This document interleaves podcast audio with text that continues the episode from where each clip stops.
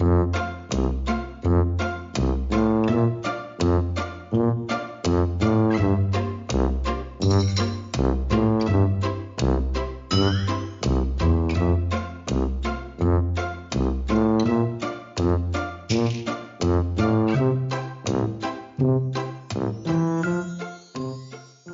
a todos y bienvenidos a un nuevo episodio del podcast Charlando con.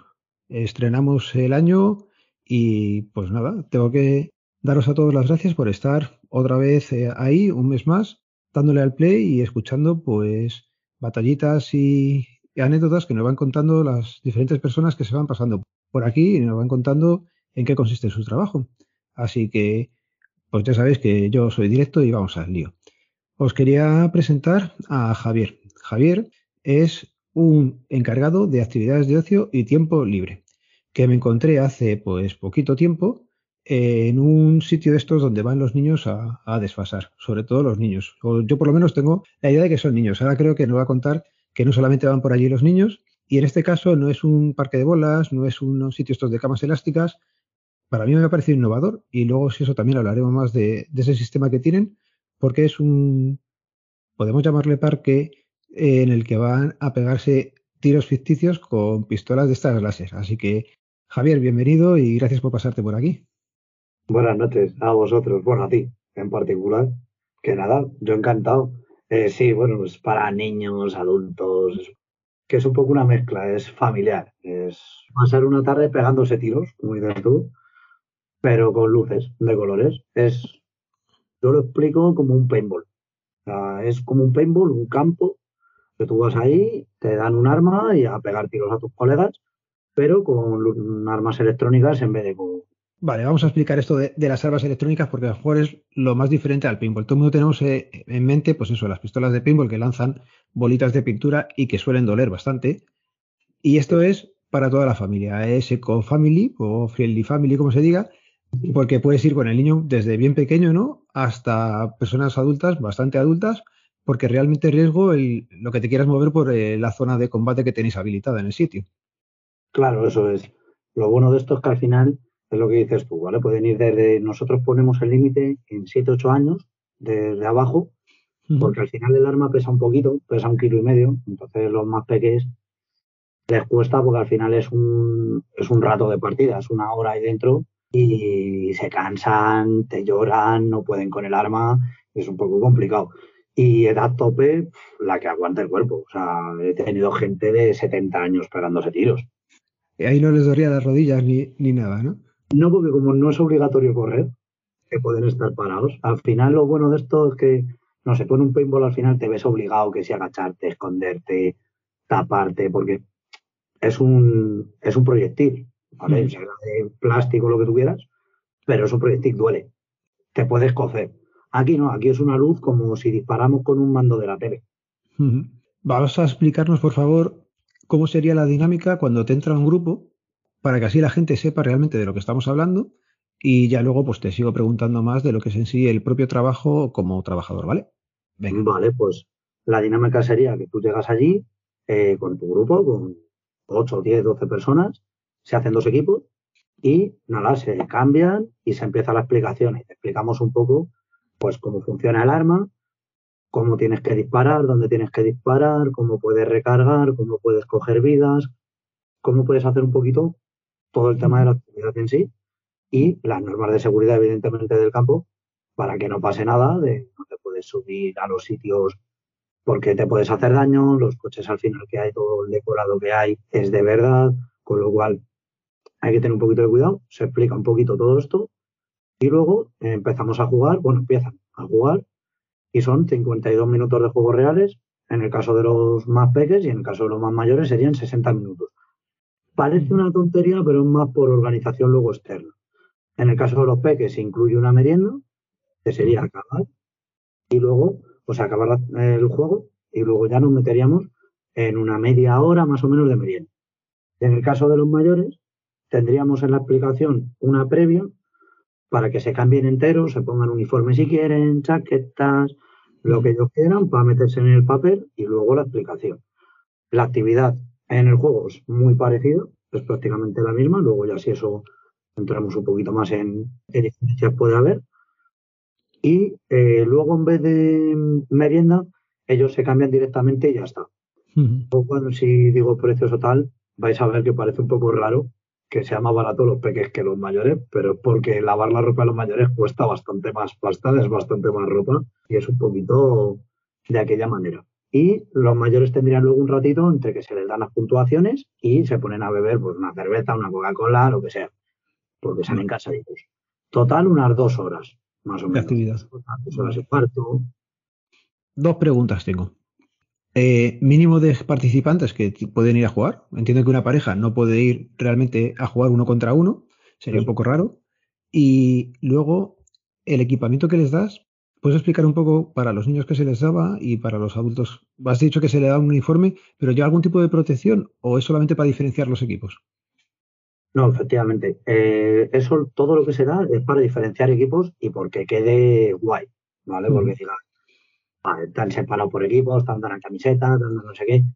Al final aquí no hace falta protección ninguna. O sea, al final es como digo, es disparar, pues, se hace con disparo porque es lo que le gusta a la gente. Pero que podrían ser mandos de la tele. O sea, que es una carcasa con, con un LED que detecta una cosa y ya está. Entonces, al final, tanto para los niños, a los niños se les dan camiseta y gorra, que la gorra es donde tenemos que disparar, es donde van los sensores, ¿vale? Y luego a los adultos se les da camiseta y gorra y tienen la opción, si ellos quieren, de ponerse el uniforme completo, pantalón de camuflaje y chaqueta de camuflaje. Como digo, hay gente que está más cómoda con su pantalón, su legging, su pantalón corto y tal. Y gente que dice, bueno, pues mira, a mí me apetece meterme en el papel y me pongo todo lo que me des. Entonces al final es un poco por diferenciar. Vale. la ropa se puede diferenciar y el mínimo y el máximo, porque entiendo que también haya un máximo, claro, porque si no, allí para coordinar es un poco complicado.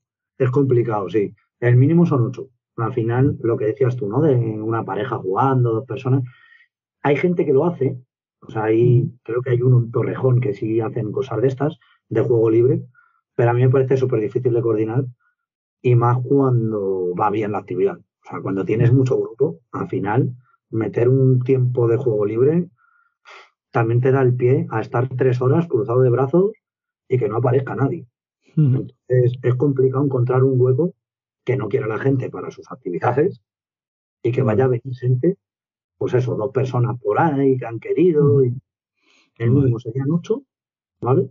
Que hombre, a ver, con ese margen de decir, oye, me llamas y me dices, oye, se me ha puesto mal un peque o me ha fallado, no te voy a decir que no juegues. Vale. Lo único que, hombre, para ti va a ser un poco peor y al final eso sí, habría que pagarlo, depende del día, porque no se llega al coste mínimo, pero ya está. Fuera de eso no tengo problema. Es verdad que el campo es muy grande, no sé si llegaste a verlo cuando fuiste. Sí. Es complicado, ¿vale? Y el máximo serían 26. ya son gente, ya son gente, sí, sí. por caber nos dejan jugar hasta con 40, según lo que nos dijeron en, en el ayuntamiento. Pero es un lío. Y aparte de que es un lío, es que no tenemos tantas armas. Tenemos 30 y dijimos, mira, necesitamos un par de armas de, por si acaso, es decir, no vaya a ser que se rompa algo que no podamos arreglar en el momento. Y claro, o sea, vienes a un cumpleaños o a una despedida de soltero o a lo que sea, se te rompe tu arma y yo no lo puedo arreglar. Malo. Malo no, que luego encima, aunque se haya roto un arma, hay 29 personas, si pusiéramos las 30, que sí han jugado, pero me vas a decir que no me pagas. Ya. ¿Ahora qué? Ya. Para evitar eso siempre tenéis alguna allí de repuesto y, por pues eso podría ser eso el máximo, ¿vale? Por eso es, ¿vale? No por nada. Aparte de que sinceramente yo lo veo y cuando van 26 ya aparecen manadas de news. O sea, ya no es un juego, ya es, venga, todos ahí a, correr sin mirar y, para el nivel organizativo también es muy complicado porque dices, ¿qué me va a venir? ¿Me van a venir tranquilitos? ¿Me van a venir Miura? ¿Me van a venir...? No sabes qué hacer. Tú ves en la lista y dices 26 y dices, ¿y ahora qué? Te intentas fijar en todo, te intentas fijar en la edad, en vida de solteros y no, pero no, no vale. Cuando te viene el grupo, eh, vosotros eh, empiezan a jugar y les proponéis juegos o ya es, eh, te divides, porque yo por ejemplo cuando fui a jugar al pinball tenían lo de coger la bandera o esto. Aquí esto es matarte y seguir vivo, ¿no? Porque la dinámica del juego, si nos lo explicas un poco más, es eso, es dispararte con el arma, el, cada uno lleva un sensor que recibe ese disparo y luego allí había, porque me acuerdo cuando lo estuviste explicando, que daba las puntuaciones, como que si te mataban tres toques o cinco era cuando morías o algo así, ¿no? Eso nos lo explicas también para, para ver cómo va. Claro, al final, esto no es como el paintball, que tú pagas a lo mejor por 100 balas o por 200 mm. y cuando se te acaben, se te acabaron.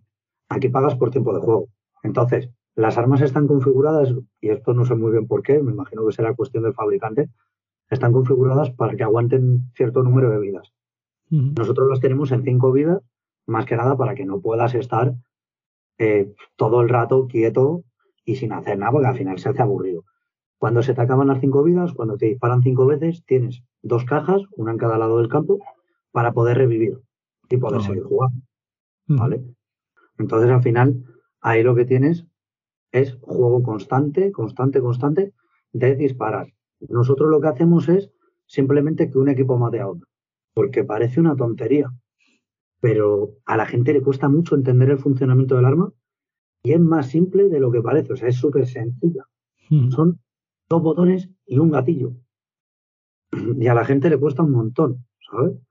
Pero como le cuesta tanto, dijimos, vale, pues para los niños solo disparamos y después se lo pasan teta porque los niños no tienen una estrategia como tal. Alguno hay muy fricazo de Call o de tal, que yo me voy a esconder y voy a reptar y voy a campear y no sé qué.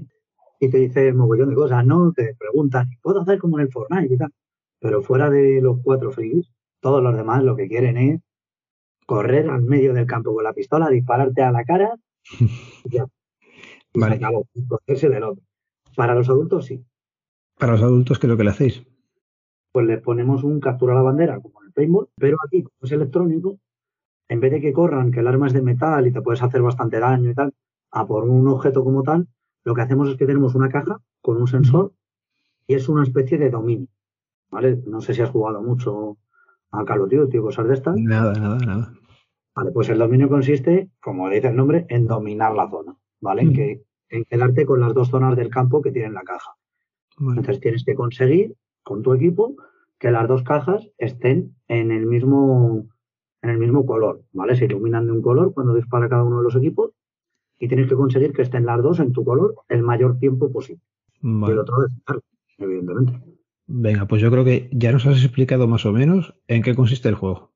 El campo de juego, para que se haga una idea la gente que no ha estado allí, que será la inmensa mayoría, bueno, pues tenéis metido dentro de, la zona de combate un coche que recuerde yo, cantidad de neumáticos de tractor, bastantes habitaciones hechas no simuladas porque más o menos se cerraban del todo y los pequeños se lo pasaron fenomenal y salieron cansados. O sea, ahí se, los 52 minutos que puedes pensar que es poco tiempo se hace muy largos.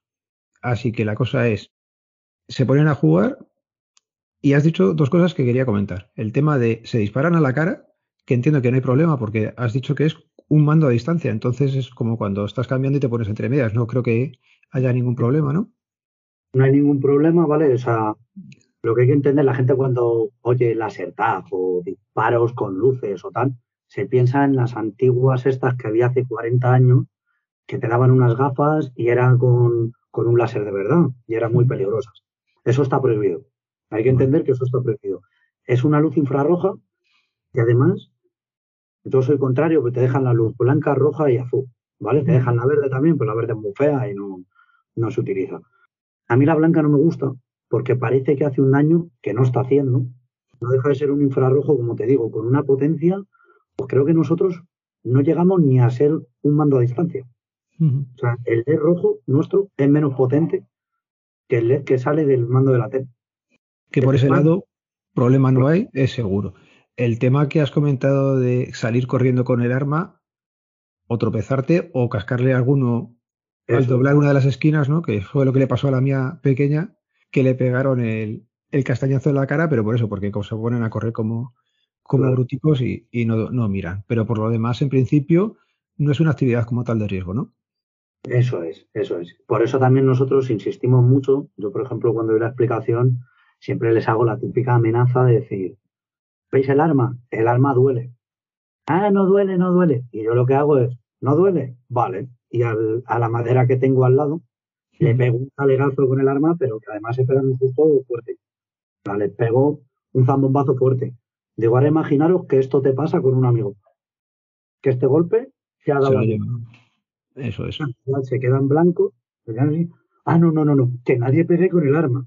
Yo siempre hago la, la amenaza de decir, oye, el que pegue con el arma aposta y vaya a hacer daño, se va fuera. Que no estamos, o sea, estamos hablando de pegar con un hierro en una cara. Es muy doloroso y es muy peligroso.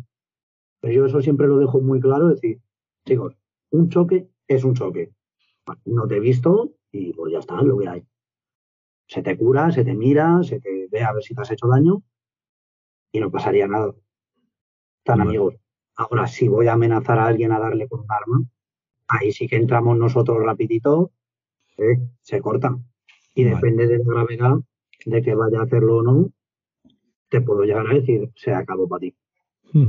Porque al final tú puedes hacer una avería gorda. Esa potestad sí la tenéis, ¿no? La de decir, oye, se acabó. No estáis jugando ni manteniendo las normas, sin problema lo sacáis y ya está, ¿no? Eso es, eso es reglamento interno y además se dice. O sea, yo, yo estoy avisando tanto a padres como a niños si no se cumple esta norma en concreto, tengo la potestad de echar. No esté cumpliendo la normativa del centro. Y además que estás poniendo en peligro la seguridad de alguien, ¿sabes? No es lo mismo cuando tú juegas en un parque de bolas con una bola de plástico, con algo de goma espuma, con, un balón de estor de, goma que no duele, que te den un balón, pues te da igual. Pero que yo te tire un arma de dos kilos a la cara de hierro, a lo mejor. Duele un poquito duele un pelín, ¿sabes? Entonces. Bueno, nos has ido contando ya, y yo creo que ha quedado bastante claro, lo que es eh, la actividad que realizáis. Ahora es cómo llegas tú, Javier, a empezar a trabajar ahí y cómo es un día a día tuyo. El, el, pues eso, qué es lo que tienes que hacer o qué es lo que hacéis y empieza por donde quieras de las dos que te he dicho. Pues mira, yo siempre he sido monitor de tiempo libre, ¿vale? Fuera de aquí, yo siempre he sido eh, monitor de campamentos y tal, siempre me ha gustado. Es algo que llevo desde pequeño, es decir, era el raro de la clase que decían, ¿qué quieres ser? Monitor de campamentos. Y se reían. Eso no da dinero. Ya no es que no dé dinero, es que eso no vale para nada. ¿Vale? Entonces, bueno, yo empecé ahí a buscarme con los campamentos donde yo iba. Yo preguntaba, oye, ¿y qué tengo que hacer? Y, joder, a mí me mola un montón y tal. Y la gente me diciendo, joder, pues tío, mm, no vale para nada a futuro, pero en verdad es que, yo que sé, hace mucha gracia, siempre estás pendiente de los chavales. Prueba a ver, lo mismo te funciona. Empecé en un campo, en otro y tal, y bueno, por movidas de una empresa, acabé un poco quemado y tirado en una piscina, literalmente, diciendo, me voy a tomar dos semanitas y ya empiezo a buscar trabajo dentro de dos semanas. Me vino una amiga en la piscina y me dijo, oye, que han abierto una cosa en Rivas de tiros de luces y que están buscando monitores de tiempo libre. ¿te animas? Digo, venga, me dio el teléfono y empecé a currar pues al día siguiente. Con Guillermo, pues tan, así tan absurdo. Es decir, no busco nada, no quiero nada, y salió esto. ¿Hace cuánto de eso? Ocho años. Ostras, pues para no ser, para no ser nada ya, ya ha pasado tiempo. Pues, claro, yo que sé, a mí me dijeron, es como un paintball, es un... Yo no tenía ni idea de que esto existía, ¿vale? apartamos de la base que me dijeron un sitio de pistolas y yo me pensé que era un campo de tiro. O sea, Sí, claro, es normal. Y claro, dije, pero rollo qué, y me, dijo, me explicó por lo que te acabo de decir un poco ahora, ¿no? Un sitio de luces, tal, no sé qué. Digo, vale, pues a ver qué pasa. Fui, y además la entrevista fue súper graciosa, porque a mí me dijo mi jefe, no, estamos con adultos, pero nos interesa pasarnos a niños. Y yo le dije, digo, ah, pero tú me acabas de decir que mi compañero, o sea, mi encargado, no ha trabajado con niños en su vida, que tú no has trabajado con niños en tu vida. Por eso te quieren a ti. Entonces, es claro. Digo, pues no sé, vamos a intentarlo. Y me dijo, ¿tú qué puedes ofrecer? Digo, hombre, pues teniendo en cuenta uno y otro, ser el mejor de la empresa ahora mismo. Claro. Porque soy el único que sabe cómo funciona. Digo, pero esto te lo demostraré, no te preocupes. Empecé a currar, empecé a ir y pues hasta hoy. Así sencillo. O sea, más sencillo. Es fácil.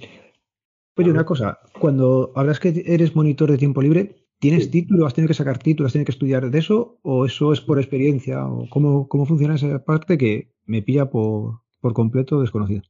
Claro, hay dos modos, ¿vale? Tú puedes eh, ser monitor simplemente, pues empezar de niñera, digamos, solo por la experiencia ya puedes ser monitor. Pero eso no vale ni para campamentos ni para colegios. Eso solo valdría para actividades como la mía, es decir, algo que no es muy oficial, que es simplemente un negocio privado, y siempre teniendo alguien por encima de ti que tenga el título de monitor de tiempo libre. ¿vale? El título de monitor de tiempo libre no es una formación como tal, ni de grado superior ni nada, es un título, es de estos de 200 horas, ¿sabes? Que no, Eso te lo dan en, en intensivos de 20 días, o sea, no hay problema. Luego te vas a un campamento, te haces las prácticas, te ríes un rato, te firma un tío ahí como diciendo, vale para esto, y luego el 80% no vale. Pero bueno, esto es lo de siempre, los titulitis, que se mira más eso. Pero sí, yo me lo saqué y, la verdad es que a mí me mola un montón. Tío. Te enseñan unas cosas que no te esperas. Te enseñan psicología infantil, eh, psicología de, la diversión, que lo llamaban. Era educar a niños a, raíz de, hacer chistes de payasos, ¿sabes? ¿Cómo estás educando aquí? Nada. Ya te yo cuando estabas manejando al grupo nuestro, se te ven tablas, o sea que ya ahí se ve que o tenías experiencia o tenías formación, o en tu caso ya, pues sabemos que tienes las dos. Así que, oye, otra pregunta. Ya tienes eh, el título, entiendo que al trabajar con menores te piden también lo de los antecedentes. Esto, eso, ya por curiosidad, ¿dónde se presenta? ¿O eso lo tiene tu jefe guardado por si viene una inspección? Claro, eso es. Que dependiendo de, mm, de la empresa, te hagan renovarlo cada X tiempo. Porque al final vale, yo llevo ocho años ahí y yo te doy el primer día el, antecedente de delitos sexuales, estos ocho años, que evidentemente no, ¿vale? Pero puede haber pasado. Entonces, lo suyo es ir renovándolo cada X tiempo. Eso lo presentas o simplemente, por ejemplo, a mi jefe lo que te dice es, enséñamelo, que esté renovado de menos de dos años, nosotros decimos, porque suele ser gente que conocemos, entonces, bueno, como les conocemos, ya sabemos más o menos que, que no hay ningún problema y les pedimos que esté con fecha de menos de dos años. Eso, que lo enseñas en el móvil y tú lo que tienes que hacer es tenerlo. Vale. ¿Vale? Tenerlo en regla y, ya está. Lo puedo tener, lo puede tener la empresa. Pero realmente la empresa lo que tiene que saber es que lo tiene y haberlo visto. Vale. Otra cosilla. Sabemos que en la empresa está tu jefe, estás tú, pero yo cuando fui allí había más gente. ¿Qué más gente se necesita y cuánta gente se necesita? O sea, me explico, ¿qué trabajos más hay y cuánta gente pues para trabajar una tarde normal? Pues eso depende mucho de los grupos que haya, de cumpleaños y demás. Pero mínimo, yo te diría, a nivel trabajo físico, te diría que yo, el segundo que tengo, que bueno, es un monitor también, y mínimo el cocinero mínimo. Es una tarde muy relajada de dos grupos y no muy grandes, que sean dos grupos de 8 a 15 chavales más o menos. Y a partir de 15, con dos grupos, yo te diría tres personas y el cocinero. Vale, o sea, no es mucha gente la que necesitáis vosotros, pero sí tenéis grupos grandes a los que manejáis. Hemos quedado en dos horas. Se te pueden solapar, entiendo, que uno el que está dentro del campo y un grupo el que está fuera a cuántos grupos puedes atender, si se dieran las condiciones idóneas para un día o una tarde, o, qué horario tenéis también, que es una cosa que no hemos hablado. Pues mira, sobre todo aquí hay que entender un par de cosas. Y es que dentro de los mínimos y máximos que te he dicho, nosotros diferenciamos dos tipos de grupos, ¿vale? Grupo pequeño, grupo grande. Ahora mismo no me acuerdo cuántos vinisteis vosotros, ¿vale? Mm. Eh, es que han venido, desde que habéis venido vosotros, que no ha sido tanto, han venido ya otros 60 grupos. Pues es que es una locura. Ya. Y más en estas fechas. Claro, en estas fechas es una locura bastante grande. Entonces, diferenciamos en grupos de 8 a 12 niños, perdón, tres tipos de grupos, de 8 a 12 niños, de 13 a 26 niños y adultos. Con esa diferenciación, nosotros, de 8 a 12 niños, el campo es el mismo, pero se, se divide a la mitad. ¿Por qué? Es muy grande y los niños se aburren. Por los niños, el campo es enorme y te acaban diciendo, es que me he cansado, es que no me gusta, es que no veo a nadie, es que no mato, es que no doy. Entonces, dividimos a la mitad y ya pasamos a poder meter prácticamente dos grupos simultáneos, ¿vale? Pues dándose bien las circunstancias, podemos estar hablando de cinco grupos por la mañana, en horario de mañana, y otros seis, siete, en el caso más grave, en horario de tarde. Podemos estar hablando de 12 grupos al día tranquilamente. Se pueden llegar a para allí a la vez cuatro grupos. Ostras. Es una locura bastante intensa. Ya pregunta personal, ¿qué prefieres? ¿Es trabajar con peques o, con adultos? A ver, a nivel personal, tiene sus dos vertientes. O sea, yo con adultos me lo paso muy bien porque te da un pie a hacer bromas que con los niños no puedes hacer, a vacilar de formas que no puedes vacilar, a tirarles de la cuerda todo lo posible. Y cuando vienen de buen rollo, te da un pie a pasarte un día que parece que estás con tus amigos en vez de con el curro. ¿vale? Ellos vienen y pagan por pasar una tarde muy buena. Entonces, lo que haces es que tú les tiras a ver por dónde puedes hacerles reír, echarles un buen rato. A veces parece que estoy hablando con mis colegas y no con un cliente. ¿Vale? Por ese lado, los adultos me gustan mucho. Pero luego, tío, a mí los niños me encantan. A mí que, que a un chaval se le pueda ir la pelota de golpe y empezar a dar vueltas él solo sobre sí mismo y cosas de estas y, y de repente te viene un niño que tiene un mundo interior flipante y se pone a hablar solo o yo qué sé, o una persona que, dice, es que no sé si quiero disparar a ver si voy a matar a mi hermano, ¿sabes? Los peques molan. Me molan mucho, es, pero eso tiene que gustar. Tú, por ejemplo, hablas con mis compañeros y a todos nos molan los grupos, pero mis compis si tienen que elegir, se van casi todos a por adultos. Casi todos. Porque al final es un grupo más fácil, los peques son unos liantes, al final el que sale liante sale, Ya, ya, ya. Oye, vamos a cerrar la parte más o menos formal y luego ya pasamos a, anécdotas que has contado aquí ahora sí algunas rapidillo, pero es que tiene que ser un mundo entero lo que, lo que puedes contar y ahora alguna hasta que no se pueda contar. Pero pregunta, obligada. Más o menos, ¿qué cobra un trabajador, eh, como estás tú, que estás más o menos de encargado, y que puede cobrar luego, pues, uno que no se ha encargado? Más o menos por ver la diferencia si, si compensa ser encargado de llevarte los marrones del encargado o no. No compensa. En este caso en particular sí compensa porque mi jefe mete unos complementos al contrato, ¿vale? Pero por convenio yo cobro unos 200 euros más que un monitor. 200 euros más, tenemos que tener en cuenta que todo lo que líe un monitor va a ser culpa mía. Es decir, voy a poner el ejemplo, por ejemplo, del día que vinisteis vosotros. Imagínate que traéis un alérgico y un monitor que se puede equivocar, ¿vale? Por muy pesado que esté y por mucho tal. Me traéis un alérgico al gluten. Y por mucho que se ha avisado 20 veces y que el niño está distinguido y tal y cual, el monitor se equivoca y, aunque el niño no llega a comerlo, la madre ve cómo ha habido intención de darle un cacho de pizza normal. Aunque yo haya llegado por detrás y te haya traído la salud.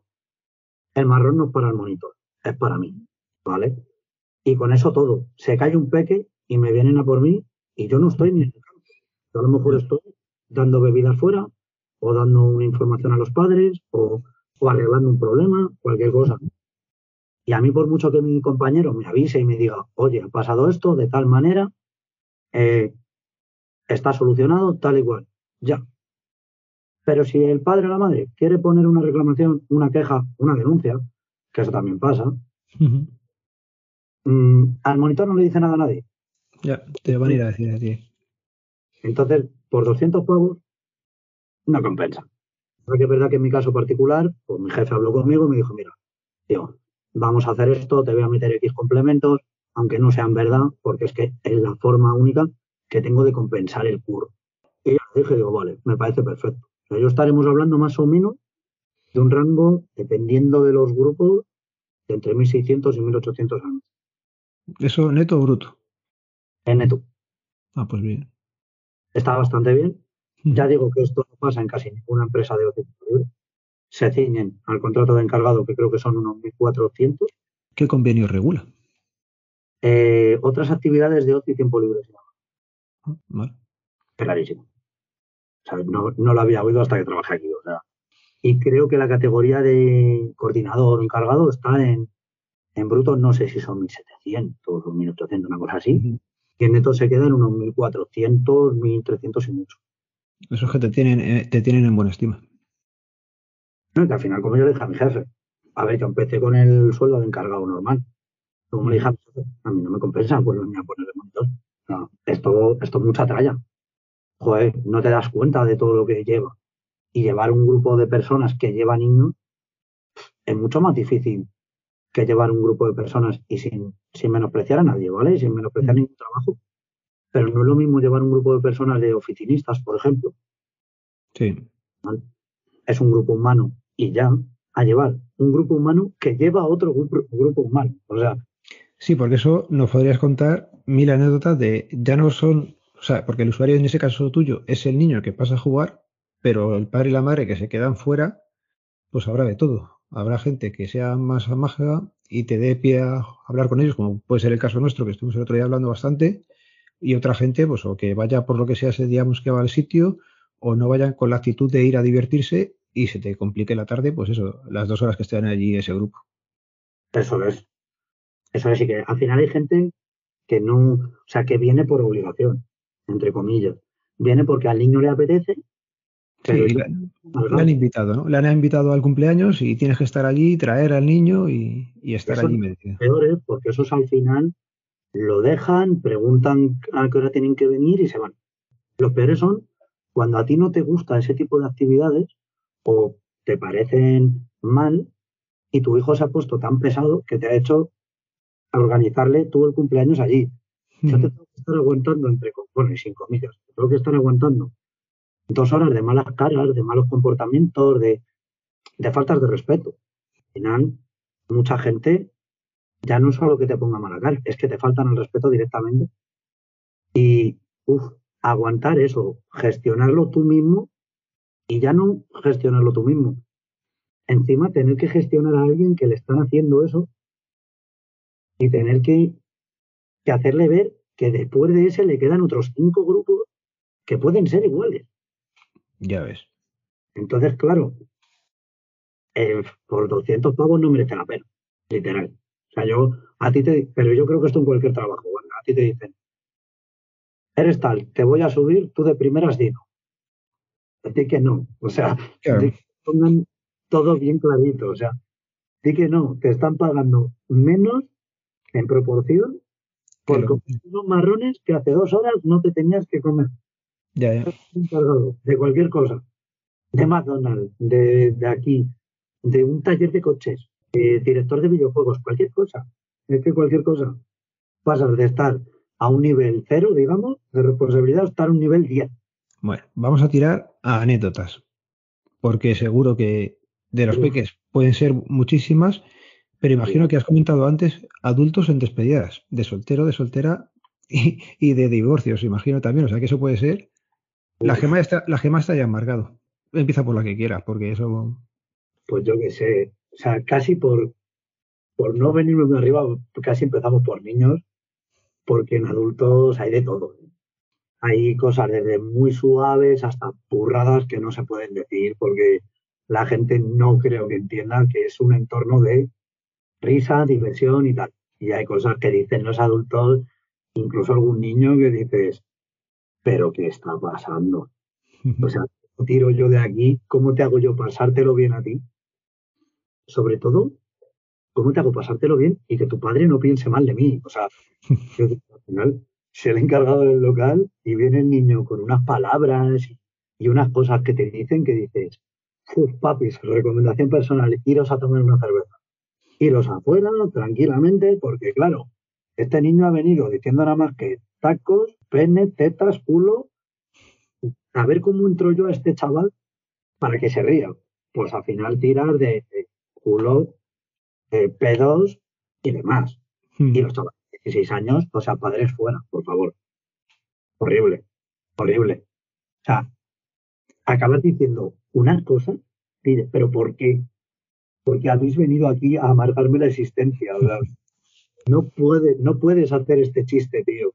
No puedes decir esto, está tu padre ahí y me está mirando con cara de, le vas a contestar y le voy a contestar, porque al final, si no le contesto, el niño se viene arriba, ¿sabes? empieza a poner ejemplos. Pues mira, eh, te voy a poner los de los, a los adolescentes que son los más brutos, ¿vale? un chaval y están haciéndose lo chulo delante de las niñas y son a lo mejor chavales de 15, 16 años que vienen y pues yo qué sé, te a lo mejor 10. Vale. Y ves que las niñas están a ver si les gusta alguno y los niños a ver si les gusta alguna. Y ya sale el primer comentario. ¡Buah, un arma! Yo estoy acostumbrado a usar mi arma todos los días. Eh, claro, ¿te contesto o me callo? Vas a contestar. Pues voy a contestar, efectivamente. ¿Qué pasa? Que yo tengo la pistola de metal en la mano. Yo siempre digo, digo, ya, pero esta sí que, sí que hay que saber usarla. Y claro, y mira de un padre diciendo, ¿lo ha visto más bien, mal? Iros, por, bastante, ando, ahí el, terreno. Y es muy complicado porque como suban mucho el nivel, tú tienes que saber bajarlo o mantenerlo en una cosa que esté ahí en una línea que los mm. padres vean también y qué tal. Y al final, ¿qué piensas? Son sus hijos. Tú no sabes hasta qué punto saben de la vida de sus hijos. Con 16 años, todos hemos tenido 16 años. Lo he contado esto a tus padres, porque yo no. Entonces, a lo mejor aquí te están diciendo unas cosas los chavales que delante de sus padres, si se quedan pendientes de ellos, no dicen. Entonces hay que tener unos paremos muy, muy difíciles. Y con adolescentes, no voy a decir muchas más, por lo digo, porque pueden ser cosas muy, muy impactantes. Te iba a preguntar, por accidentes así un poco gordos o un poquillo, un poco más, lo de la mía fue un golpe de nada o alguno que se caiga, algo que se tropiece, ¿alguna cosa así un poco más gorda habéis tenido con peques o...? Pues tuvimos un par, a ver, cuando, cuando habéis venido vosotros, ¿vale? Todos los que habéis venido en los últimos seis años, cinco o seis pensad que todos los años se encuentra algo que se puede mejorar a nivel de seguridad. Esas armas vienen con un cañón, ¿vale? El cañón del arma no tiene protección ninguna. Yo no sé si tú llegaste a ver las armas. No, de lejos. Pero son totalmente un rectángulo ahora mismo, ¿vale? No tienen un cañón fino que salga para adelante ni nada. Eso lo lleva el arma por defecto, ¿vale? La fabrican así. ¿Qué pasa? Que eso es muy fino y eso cortaba. Eso, en vez de ser un choque de algo plano contra tu cabeza o contra tu mano, que bueno, te va a hacer un pequeño moratón o tal, pero no te va a hacer nada más. Mm. Pues ahora tú imagínate que es un filo, un hierro, la esquina te puede cortar. Hemos tenido eh, brechas en la frente, cortes de ceja, cortes de labio, pues cualquier choque, por mínimo que fuera, era un corte. No eran muy graves, eran muy aparatosos porque al final la cara sangra y duele y tal pero bueno, no eran muy graves. El grave que tuvimos fue un niño que se saltó todas las normas, pero todas, ¿vale? Y fue que se subió a la torre azul del medio, saltó por encima de los coches, todo. Le llamamos la atención. Menudo pieza. No, no, o sea, le llamamos la atención. Llamamos a los padres, a la segunda que la lió. Y a la tercera llamamos a la ambulancia. Joder. Porque el chaval se subió a la torre en la torre, no sé si llegaste a subir al campo a, echarle sí, foto. Sí, a la torre sí subí. Pues hay como, es como una puerta, tiene como un techito al entrar. Sí. Pues decidió que desde lo alto de la torre era buena idea saltar hacia abajo. Ostras. ¿Qué pasa? Que se pegó con el marco de arriba en la frente y con la nuca en la escalera. Dios. Buen golpe. Una corta bastante gorda, ¿vale? Yo esto lo vi desde la cristalera donde dábamos de merendar, veo como un, pues, es que no vi ni un niño, vi como una cosa saltaba de y se pegaba con, un, con la nuca. Tiré todo al suelo. O sea, yo iba con una bandeja de pizza y una de bebidas. Tiré todo. Salí corriendo. El niño se levantó y se cayó al suelo. Se levantó por otro reflejo y se cayó. Con, con, un mareo y con sangre y todo. O sea, sí, sí, pues, Claro, impactado, ¿vale? Ahí llegamos, yo llegué, además, llegué rapidísimo, cogí el walkie a mi jefe, digo, porque curraba con él en ese momento, digo, Guillermo, llama al 112 ya. O sea, ¿pero está desmayado? No, que llames al 112 ya, no está desmayado, pero, se va a desmayar. O sea, el chaval con los ojos en blanco, eh, tiritando, nerviosísimo. Y claro, no pasó nada, ¿eh? Un golpe, un poquito de sangre, pero claro, en toda la base de la nuca. O sea. Un buen golpazo, sí. De hecho, la madre vino histérica, la tuve que echar a la madre porque me estaba quitando, no me dejaba. Claro, su hijo. Pero le llega a decir la frase al niño de no cierres los ojos, no te vayas a ir. momento, Eh, ya. que es de los puros nervios, ¿vale? O sea, que la entiendo. Sí. Pero me sacó del alma, digo, vete de aquí ya. O sea, eh, me mira el padre y dice, ¿cómo la voy a quitar? Es su madre. Digo, o le quitas tú o la quito yo. O sea, me da igual. Claro, el niño al oír esa frase, Cada vez se pone más nervioso. no, no, que empezó a, a tiritarle todo el cuerpo. Y yo le miré, digo, campeón, no te pasa nada. Estás mareado porque te has dado un golpe en la cabeza. No tienes ni sangre. Cagado. La vamos a hablar claro. Pero, pero fuerte. O sea, yo, yo decía, mía, no tienes nada. A ver qué dicen ahora los médicos. Claro. Yo estaba diciéndome, mira, este chaval está palideciendo por momentos. Menos mal que sigue consciente, porque si no ya no sé ni qué hacer. Y el chaval se relajó, vinieron los, vinieron evidentemente llamas de un centro donde estás con menores y te viene una ambulancia y tres coches de policía, no vaya a ser que la culpa sea tuya, evidentemente. Vinieron, le miraron, todo bien. Una pequeña conmoción, le- se le llevaron para hacerle un par de pruebas por si Del lo que fuera. más. Por lo que sabemos, no le volvió a pasar nada más. Pero sí, sí, un golpazo. Mm, Bueno. Y cosas más alegres, entretenidas y, y de cachondeo y, y así que, que sean para quitarnos este golpetazo del chaval. No, no, pues mira, hay una que además también fue con, con un accidente, entre comillas, una niña se torció el tobillo, tío. No le pasó nada, simplemente se torció el tobillo y nos llamó por si acaso porque se asustó. Y yo me, me reía por el walkie porque la niña me decía, es que no quiero pisar, porque yo soy muy elástica, a ver si me voy a hacer el doble de 15 y me voy a acabar partiendo el tobillo. Y yo iba con la niña apoyada en el brazo a la pata coja. Y la otra, es que no quiero pisar, digo, pero cariño, es que no lo tienes hinchado, tienes que pisar y empezaba a hacer unos movimientos con el pie y decía, pero es que ves, soy muy elástica y no, no quiero romperme el tobillo. Digo, pero si te has puesto el tobillo hacia arriba, o sea, ¿cómo has hecho eso? Y yo me meaba. Sea, de un accidente te sacaban cosas que yo decía, pero a ver, y niños que se dan un golpe y te dicen, me da un golpe en la cara y estoy bien porque quiero seguir jugando. Pero he visto luces del más allá, me decía. Pero ¿cómo luces del más allá? Campeón. ¿Qué has hecho? Dice, Nada, me he dado yo solo y además es que te vienen y las explicaciones son maravillas. Eh, ¿eh? Me he chocado yo solo porque soy idiota y además te miran y te dicen, es que soy idiota. Yo he visto la pared, pero pues no he calculado y me la he comido. Y digo, pero, pero por favor. O sea, y de, de- de pasar, pasar la explicación, esperarte un par de minutos dando 20 vueltas a ver si ves algo raro y ver cómo se paran delante del coche, calculan y se chocan contra el coche. Y yo, es que no sé si ayudarte, reírme, preguntarte, no sé qué hacer. Es que parece que lo has hecho a posta, ¿sabes? De todo. ¿Y ya con mayores? de los mayores, pues creo que está, no sé si os la llegué a contar, creo que sí, que fue la de las dos chicas que yo me reía un montón, porque vinieron disfrazadas de vieja desnuda. Era un Sí. y venían disfrazadas de señora mayor, pero desnuda, o sea, con tetas caídas, con el chocho peludo, con todo muy raro, ¿vale? Y el disfraz era graciosísimo. Cuando salen de jugar disfrazadas, estaba entrando un cumple de niños.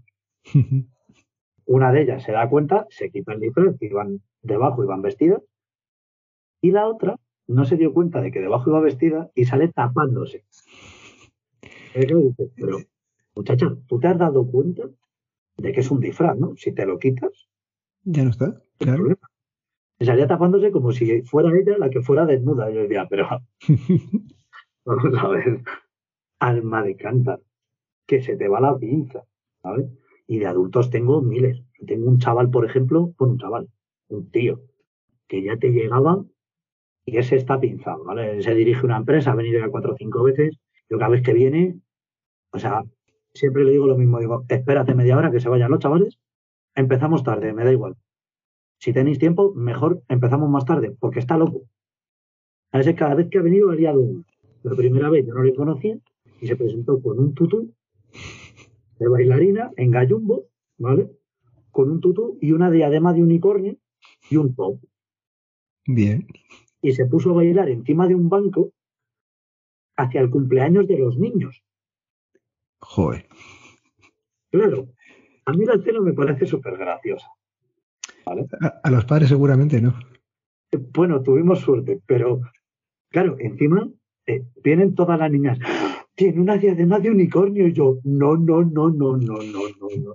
Digo, eh, tío, mm, a ver cómo te digo esto suavemente. ¿Te puedes salir a fumar y no volver en media hora? Joder, que yo me lo estoy pasando bien, digo, pero que la denuncia es para mí.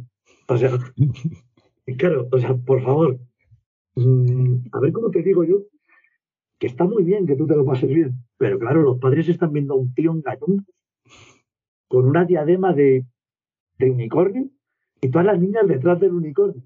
Esto está quedando muy mal. Salte, claro, luego lo ves desde fuera y te meas. Ya, pero claro, cuando estás con los peques no.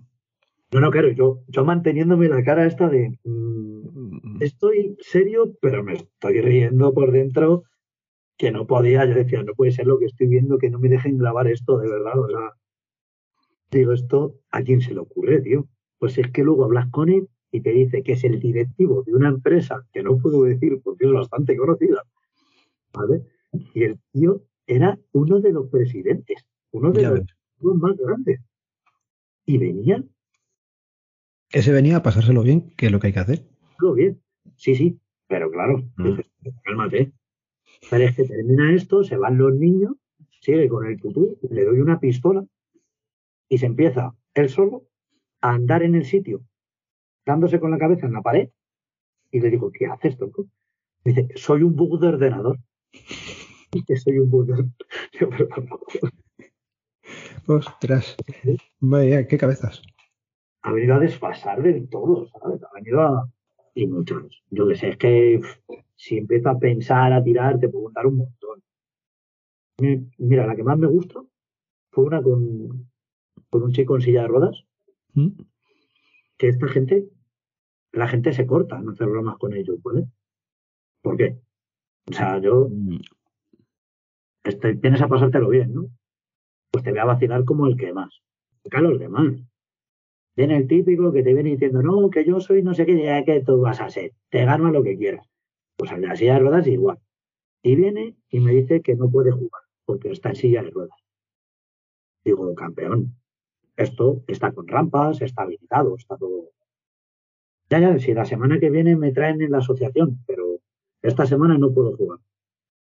¿Por qué no puedes jugar esta semana? Si te están invitando todos los que están aquí. No sé, o sea, qué raro, ¿no? No, porque esta semana no está habilitado. Digo, ¿cómo que no? Las rampas son las mismas y va a estar igual de habilitado. No, no, pero que no puedo jugar, que no te has dado cuenta que vengo en silla de ruedas. Digo, sí, claro, claro que me he dado cuenta. Digo, pero le pasa algo a la silla. Y me dice, eh, digo, sí, que si está endemoniada o algo y se va a poner a bailar, a tirarte, o, todo bien. No, pero hombre, ¿cómo voy a jugar en silla de ruedas? Digo, pues te empujo con la silla de ruedas y tú disparas. Le das a la palanca, que es eléctrica, y mientras disparas. Pero que voy en silla de ruedas, digo, pero que no se va a poner a bailar el guaca guaca en la silla de ruedas. ¿Y a la semana siguiente qué pasa? ¿Va a andar o qué? Claro, el chaval empezó a entender que efectivamente que, que era una gilipollez lo de la silla de ruedas. Es una dificultad más. Y ya empezó a vacilar. Claro, ya luego yo entendí el problema, pues luego vino el padre y me dijo lo mismo. Y es que el padre no quería que se quedara porque se lo quería llevar a, a quitárselo en medio de casa. Ah, vale. Pero claro, el niño le dijo al padre, pues mira, es que me ha dicho el monitor que puedo jugar, así que me quiero quedar. Eh, Claro, el padre vino todo chinado y me dice, es que no puede jugar. Y yo ya vi por dónde iba y dije, es que sí puede jugar. A ver quién gana, si tú o yo. Claro. Y me dice, no, es que, claro, tú no, no eres consciente de que va en silla de ruedas. Digo, tú no eres consciente de que hay rampas. Si además está todo plano de allí. Y lo único que no está plano son la entrada y la salida, que son Ujú. rampas. Es que son dos rampas. Una de entrada y otra de salida. No hay escalones. Lo bueno que tenías es que se nos iba a tirar desde el castillo. Claro, y los únicos escalones que hay son donde los niños no pueden subir. O sea, que No. no hay ningún problema. Pues se tiró el padre como tres minutos, que no puede, que no ves que va en silla de ruedas y yo la misma digo otro, que no va a bailar de la perejera silla, que no hay problema, que puede jugar. Y ya me viene en privado y me dice que no lo estás entendiendo, que no va a jugar, que me la lleva a casa. Digo, ah, digo, a ver, empezó por ahí. Pero eso mejor díselo a tu hijo, porque está con una ilusión por jugar, que no se la cree. Pues no llega, le dice el padre que no, que se va a casa y le dice el niño, pues te atropello. Mira. O sea, no me pude aguantar, digo, yo miré a mi compañero y le dije, me tengo que ir. me tengo que ir a otro lado, no puedo. Me voy a reír y va a estar muy feo. Sí. Y y el chaval, media hora que se quedó esperando a, irse, todo el rato, a cualquiera que venía, pues te atropello. Pues me da igual, te la puedo lo que yo quiera, porque yo le doy aquí acelero y no me pillas. que yo ya vacilando le digo, joder con el bólido, macho, digo, es ¿y tú eres el que no quiere jugar? ¿Qué te iba a decir? Ahora que has dicho lo del bólido, con coches también te ha pasado alguna, ¿no? alguna, alguna, alguna ha pasado. Pues mira, desde coches que aparcan en la puerta, ¿vale? Que, que tú has entrado, sabes garaje, y una especie de parking no muy grande, pero bueno. Sí. Pues hay gente que aparca en el medio del raíl de la puerta, ¿vale? Se baja, saca a los niños y dice que, vale, venga, para adentro. Y cuando salgo me encuentro coches aparcados ahí, decir, eh, pues has aparcado en medio de la vía de servicio. No sé si eres consciente. Sí, sí, este en medio, es que saca- dejas el coche fuera. Y te miran y te dicen, ah, pero está mal. Digo, eh, a ver, a mí me da igual. Yo siempre digo lo mismo. A mí me da igual. Mi coche está bien. aparcado. Yo no tengo problema. Ya, pero además es una vía de servicio en la que se va rápido. Sí, sí. Ya ves que van un poco locos. Mm. Y el otro día me pasó una que me ha pasado muy pocas. Me pasó una parecida, pero en la pared. Y es que ha pasado ya dos veces, que se dejan el freno, el freno de mano sin poner. Salen pendientes de los niños y los chavales se van corriendo para adentro y los padres detrás. Y se dejan el freno de mano sin poner. Pues el otro día me encuentro a dos que vienen y dicen, madre mía, que casi se va el coche a la vía de servicio, menos mal. Digo, ¿qué te ha pasado? Me dice, no. Y me dice una mujer, dice que se me ha olvidado poner el freno de mano y ha aparecido el coche en la puerta del garaje. Digo, pero. y ya. Y con el coche dentro de la vía de servicio, ¿no? Eh, no, no llegó por el raíl, por lo que me dijeron fue por el raíl de, de la puerta, pues yo no lo vi. Eh, Joder. a mí me preguntaron los padres que venían antes, ¿no? No, es que venimos a coger el coche porque estaba en la puerta. Digo, pero pues no, o sea, a ver, ¿cómo pasa esto? Son- Son las ganas de salir a jugar que tienen. No, y de que muchas veces, bueno, tú lo sabes, que creo que tienes un par de peques, al final los niños, pues, estás pendiente de ellos y muchas veces se te olvida, Sí. pues, es- pues, echar el freno de mano, ¿sabes? Y el otro que nos pasó fue igual, pero estaba yo fumando y de repente veo como el coche va hacia el muro del combate. Digo, Parking, sí. digo no, no, no, no, no, no, no, no puede ser. Yo que no hay nadie en el coche, tú, que se va, que se chocan. Y yo apoyado en la pared para que el, cho- para que el coche no pegara en la pared. Ujú. Menuda idea. y no se me ocurre otra cosa que decir, bueno, pues que me haga daño a mí en vez de quitarse el morro. Yo con el pie apoyado, haciendo fuerza para que el coche no viniera, hasta que llegó el padre, que les avisaron mis compis y digo, pero chicos, por favor, que por un freno de mano, ¿vale? Que no es, no estamos hablando de... Madre mía. Oye, y cuando te han ido despedidas de soltero o soltera, el disfraz, aparte del de las viejas que comentabas antes, ¿así alguno que destaque o que digas, ostras, este fue original? Pues a mí me gustó uno que vino, que vinieron disfrazados todos y venían de fichas del Monopoly. Nada, mía. O sea, venía uno del sombrero, uno del perro, uno de uno de tal, y eran disfraces currados por ellos y eran fichas del Monopoly. Y el, el novio era un dado, ¿Era un? un dado, Ah, vale, qué bueno. un dado que no sé si se puede decir, pero en el medio ponía, la has cagado para toda tu vida. digo, no, tus amigos te quieren mogollón. Mira, ahora voy a aprovechar yo y te voy a contar cómo me disfrazaron a mí en mi despedida de soltero por Córdoba. y no tuvieron la mejor idea los colegas que meterme en Córdoba un primero de mayo con la fiesta de los patios y todo aquello de allí y, al menos le disfrazaron de bater. Iba con un disfraz de bater. Tenía, eh, pues eso, era como una tela, tenía mi taza por delante que se subía y se bajaba y estos eh, jodidos cogieron un desatascador y llevaba entonces un desatascador, llevaba papel higiénico y quedaba bien poner una revista o un interview. Entonces era bastante gracioso. Me tuvieron así día y medio, dos días por, por Córdoba. Y luego la verdad es que el disfraz daba muchísimo juego. Porque era buenísimo. Me ponía eh, al lado de los retretes públicos que te ponen en los sitios. Entonces me ponía al lado y a la chavala decía, mira que yo estoy libre, que no sé qué y tal. Así, entonces te reías bastante, te reías bastante eh, en algún bar también lo mismo, te ponías al lado de los baños y decías, yo, yo, yo estoy libre, vente conmigo, ¿qué tal? Y da, da juego, da juego. Pero lo que no daba juego eran los 40 grados que hacía allí en, oh. mayo, que veas tú que, que, pasabas calor. Pero bueno, para eso te hidratas bien a base de cerveza y otras bebidas y ya está. Pero, pero bueno, estuvo, estuvo entretenido. Pues yo te preguntaba, porque en las despedidas hay gente que se le ocurra muchísimo y otras que van a fastidiar directamente a, al novio o novia, pero bueno, si eso estuvo bien, pues con esa anécdota nos quedamos.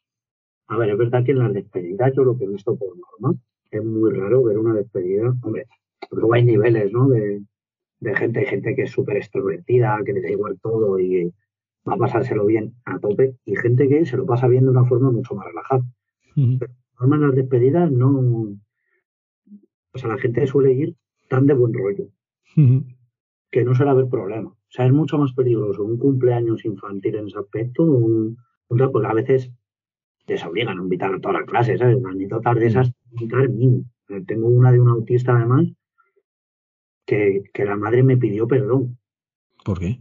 Por la que habían liado. Yo decía, pero, mami, perdón, no. O sea, yo me sentí tan mal viendo el grupo que yo dije, mami, mmm, perdona a mí, ¿no? Pídele perdón a tu hijo. Tienes un hijo que es autista, que tiene sus necesidades y has traído gente que se mete con él. O sea, mm. por invitar a toda la clase. Había ocho chavales que se llevaban bien con el autista y que eran amigos suyos y que súper bien, la verdad, unos chavales encantadores. Y luego había diez que eran, mm, con perdón de la palabra, unos desgraciados que no hacían más que meterse con el chaval y que no hacían más que, que ponerle problemas es que es muy raro, es que habla raro, es que eh, no piensa, es que no actúa, es que parece tonto. Y yo decía, eh, claro, el segundo parece tonto, le dije, mira, mm, vamos a dejar los insultos porque puedo insultar yo también y no os va a hacer gracia a nadie. Tío, pues para agitizar ese cumple, hacerlo bien para el autista, tuve que olvidarme del cumpleaños y centrarme en los demás. Porque los demás, en cuanto les estuvo entretenidos, dejaron al cumpleañero en paz, a su lío. Le decía a la mami, digo, pues si es que te tengo que pedir perdón hasta yo. Porque he tenido que pasar del cumpleañero para que no tenga un cumpleaños de mierda. Porque lo estaban, lo estaban arruinando. es mucho peor un cumpleaños infantil a nivel organizativo. Es mucho peor. Porque aquí estamos en que los papás quieren hacerlo de una forma, los niños muchas veces no se atreven a llevar la contraria tampoco. pues hay que meter a toda la clase y a lo mejor te dicen, pero a José también. Y hombre, ¿cómo vas a dejar a José fuera? Ya, pues que a lo mejor tú no lo sabes, pero es que a lo mejor José, cada vez que tiene oportunidad, le pega una colleja. Entonces, claro, son situaciones incómodas. Entonces eso no pasa. Pasa muy poco. Con grupos que se conocen, se quieren y, se putean entre ellos. pero siempre con, una, con un cariño. Hmm.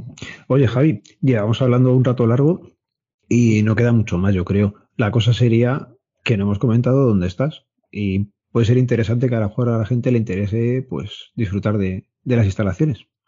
Pues sí, mira, estamos en Rivas, ¿vale? En la salida 19 y se llama Combat Arena.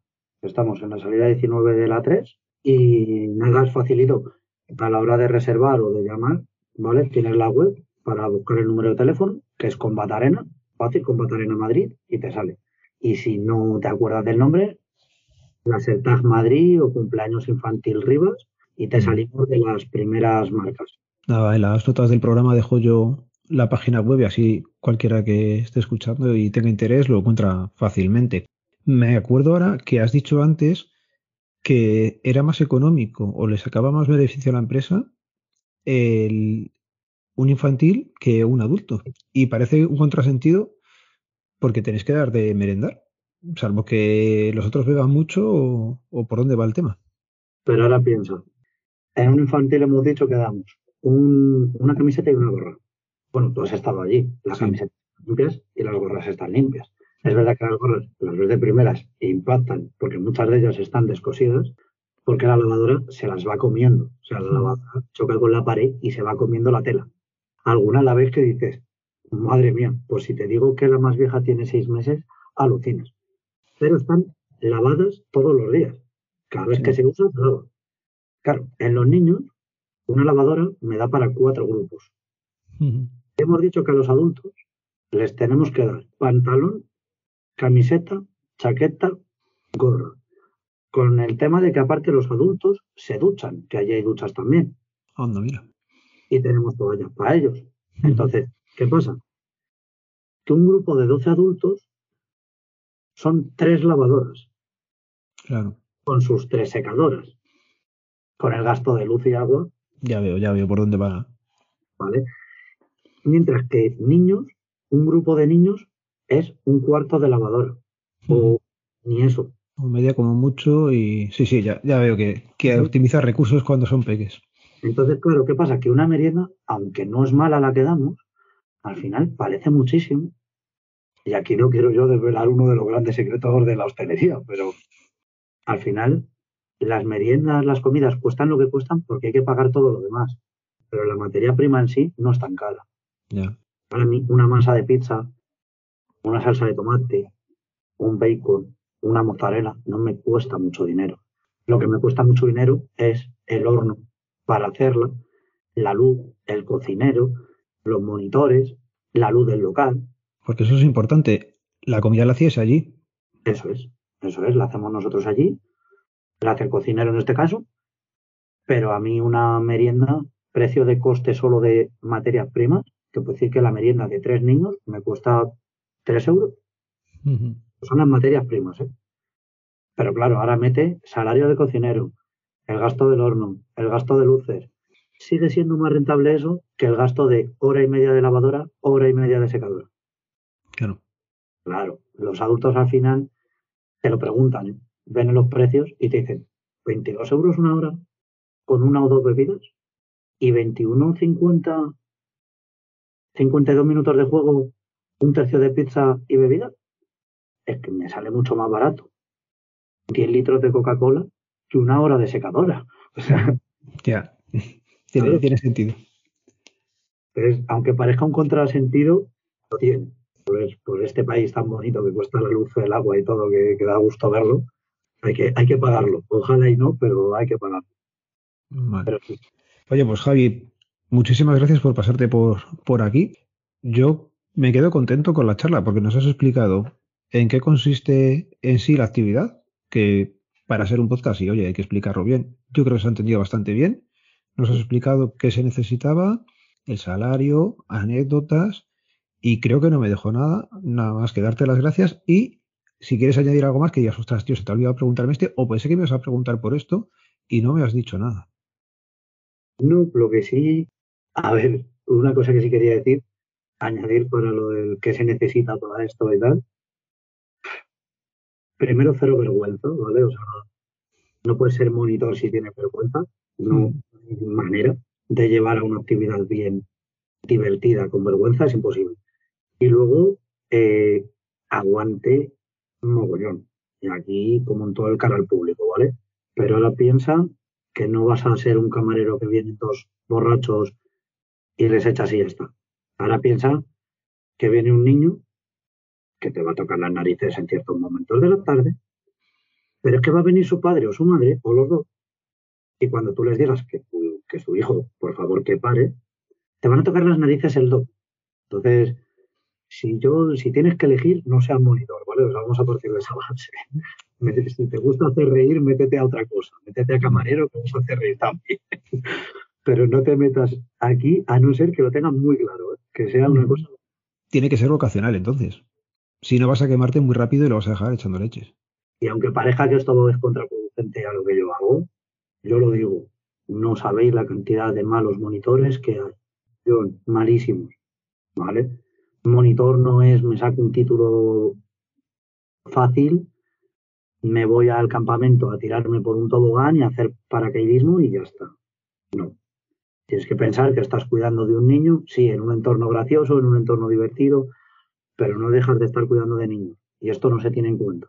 Mm. Creo que es algo que por lo que hemos ganado tantísima fama nosotros. Que es porque fuera de que hacemos reír y, bueno, ya has visto que lo llevamos de la forma más divertida que podemos, hay una seguridad. La gente está tan segura. Que, bueno, sin más, vuestro grupo no entró a ver a los niños prácticamente en Nada, entramos eh, dos veces para hacer un par de fotillos, ver un poco cómo era la instalación, porque realmente sabías que no había ningún peligro. Entonces, por eso no entrabas más. A lo mejor, si hubiera sido otro tipo de actividad, sé que había un par de madres que hubieran estado pues o en la vitrina o allí mirando todo el tiempo por, por que no están a gusto, pero en este caso sí. Y ahora mi, mi pregunta en ese aspecto es, ¿en serio es una actividad tan segura donde hay cristales de coches? Hay coches. Posibilidad de que el niño se dé con el coche. Hombre, menos el que nos has contado que va a apostar por el coche, teniendo los chavales normales, en principio van a hacer el café porque lo haríamos cualquiera, porque yo creo que cualquiera que nos metamos en la situación vas a intentar ponerte, pero luego ves que el sitio en sí es seguro, no hay nada y la actividad como tal es correr, esconderte y disparar desde lejos, o sea que no. Y sobre todo, los monitores están encima, son unos pesados. O sea, yo lo reconozco, el monitor es una persona pesada. ¿Sabes lo que pasa? Que es lo que me has dicho tú. En nuestro caso estábamos tan relajados y nos salimos fuera a hablar. Los niños sabíamos que estaban bien. También era cierto que no era la primera vez que iban, que algunos ya habían ido alguna vez más, con lo cual sabes que, que no te van a llevar, es lo que te digo. Hay madres en el grupo que sabemos que se preocupan más, entonces viendo esas madres ya allí tranquilas, sabes que no pasaba nada, porque es que si no, estaríamos allí todo el tiempo. Entonces, por ese aspecto, ya te digo que a la gente que quiera ir, decirles que el sitio en sí es seguro, cuando lo explicamos aquí, como que hay cosas, eso, son cosas normales, ya te digo, y está más o menos todo, es que yo no vi nada peligroso. Lo único es lo que te digo, el que se pudiera subir arriba alguno, hacer el borrico en la torreta, es lo único, pero por lo demás, en principio no tienes por qué tener ningún problema. Si es que es una superficie plana donde no hay nada más.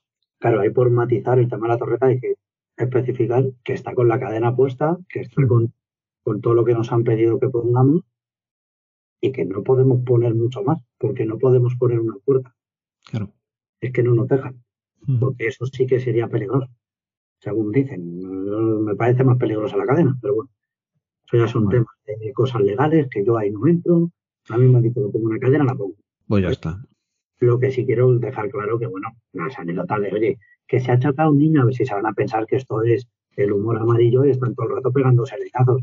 No, son niños, ¿vale? O sea, van a un parque, se caen y accidente grave, el que he contado en ocho años ha pasado uno. Eso es. En ocho años trabajando 350 días al año.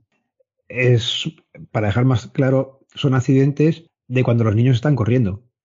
Es eso, que cuando el niño corre, pero te pasa igual cuando vas a correr al parque, que van mirando para atrás y siguen corriendo, y van corriendo rápido. Es lo que le puede pasar ahí, porque quieren esconderse, porque viene el amigo con la pistola para que no les maten. Por cierto, no hemos comentado la puntuación que consiguen, luego al final dais premios. Bueno, premios. Tenéis como un ranking y los niños se lo pasaban bien, sobre todo para ver quién era el que más había muerto, ¿no? El que quedaba peor en el ranking y el top 3. A mí me da pena una cosa, que es que no visteis las puntuaciones como las hago. Porque las hizo, si no recuerdo mal, las hizo mi compañera. Que las hacen bien, ¿vale? O sea, vamos a entrar ahí todo el mundo lo hace. Las hiciste, las hiciste tú. Ah, fui yo. Sí, sí. Vale, me he equivocado de grupo, sí. Vale. Pues mira, me alegro, porque me lo dice todo el mundo y hombre, queda de, joder, qué, qué presumido eres, qué, qué ego tienes. A ver, soy el que más tiempo lleva de todos los monitores trabajando. A mí se me dan muy bien. Porque pues, vengo de hablar con vosotros fuera encima, que estuve un rato charlando con vosotros, con los niños, con tal. Encima era un grupo que era de muy buen rollo. A mí las puntuaciones me mola sacarles mucho partido niño por niño, cuento alguna tontería, les animo, pues muchas veces te dicen, has dado puntuaciones. Qué manera de fomentar la competitividad. No, perdón. Sí, es fomentar la competitividad sana. Es, has venido a una actividad entre colegas y uno ha quedado el último, otro el primero, pero a mí me da igual, yo he vacilado al último y al primero. Eso es, te parabas con cada uno y le ibas o chascarrillo o cosas más o menos que imagino que serán parecidas para todos los grupos, pero es cierto que, que le dedicabas unas palabras a cada niño, daba igual que fueras el último que el primero o el del medio, que siempre era protagonismo, o sea, tenía su protagonismo cada uno en su momento. Pero sobre todo por lo que digo, muchas veces el protagonismo del último es recibir la burla, ¿vale? Entonces, ahí hay que saber también que, joder, son niños era un especie de soltero, ya que era el último, qué malo eres. Ya está, pero estás hablando de un adulto que tiene ya las cosas claras y que sabe que le está vacilando. No de un niño de 10 años que a lo mejor queda el último y se pone a llorar con toda la razón porque el de al lado le está diciendo qué malo eres. Ya. Te paras un poquito, sobre todo yo con el último con el que más me suelo parar, de reír con él, de, de hacerle un par de chacarrillos, para que el chaval vea que, que no pasa nada que no pasa nada, que me da todo igual y que llega el siguiente y le digo, guau, pues tú vas a flipar, porque tú has quedado el cuarto, pero te va a caer más que al último. Ahí se ríen y están guay. Y ahí lo que contamos no son premios en sí, es contar quién ha ganado, quién. Bueno, qué La posición. Claro, quién ha acertado más, por así decir. Y luego lo que más le gusta a la gente, es decir, quién, quién ha muerto más veces, que con eso se mea a todo el mundo. O sea, yo, a mí ya no me parece ni gracioso. Llevo ocho años diciendo lo mismo ahí y yo ya digo, el más matado, y digo, eh, aquí se ríe todo el mundo, a mí esto me parece ya absurdo. O sea, ya, y, como digo yo, el menos matado, que cada vez le saco más nombres, la rata sucia, el campero, el que no se mueve, no sé qué. Pues, lo hacemos como podemos, lo más divertido. Pues muchas gracias, Javi, por, por pasarte. Ya digo que nosotros fue una experiencia bastante buena. Era la primera vez que íbamos. Los peques se lo pasaron fenomenal. Durmieron bien cuando llegaron a casa, o sea que eso importante. Como, padres te lo agradecemos, yo creo que todos, porque sale, salen cansadetes.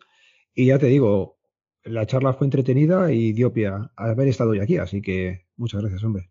Nada, a ti. Además, yo se le decía, mira, te fuiste y le decía a mis compañeros, digo, tío, no podéis a creer lo que me acaba de pasar. O sea, me acaban de decir que si, que si acepto una charla en un podcast y tal, digo, yo estoy flipando. No sé, me decían, joder, pero si has hecho lo de siempre. están tan acostumbrados a, verme currar así. me dicen, has hecho lo de siempre. Digo, yo qué sé, debe ser que tan mal no lo hacemos. ¿eh? Algo, algo de ¿no? Ya te digo que, que los peques se lo pasaron bien y nosotros también. O sea que es una actividad, ya digo, es diferente. Nosotros hasta ahora, por ejemplo, ha sido siempre mucho parque de bolas, de más pequeños. Luego han tenido unos años de ir a otro, pues de camas elásticas, pegar botes y tal. Y esta era la primera vez que cambiábamos de actividad y de 10, así que perfecto. Y se aburrirán. Porque con el boom de venir a este y dentro de un año, dos o tres dirán, estoy de las pistolitas ya hasta aquí. y cambian a otro. Imagino que será, será por edades. Sí, por eso te digo que llegará dentro de dos años y dirán, ya las pistolas, dame un skate. Esto es lo de siempre. Esto va por rondos. Pues nada, Alberto, un placer. Al revés, muchas gracias a ti por darme la oportunidad, que es verdad que esto es algo que la gente no conoce mucho. Y nada, un placer muy grande. Pues nada, aquí lo dejamos. Un saludo, tío. Venga. Hasta ahora. Chao.